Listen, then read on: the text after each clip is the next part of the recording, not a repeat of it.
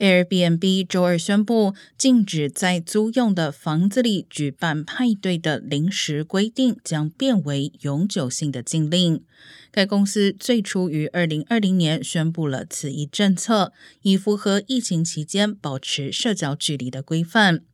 未来，在所有 Airbnb 租赁的房屋中，都不得举行公开邀请的聚会。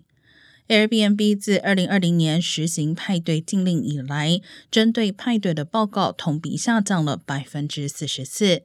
违反派对政策的客人可能会被暂停账户，或从平台上完全删除。二零二一年，因违反 Airbnb 的政策，该公司暂停了六千六百多人的个人服务。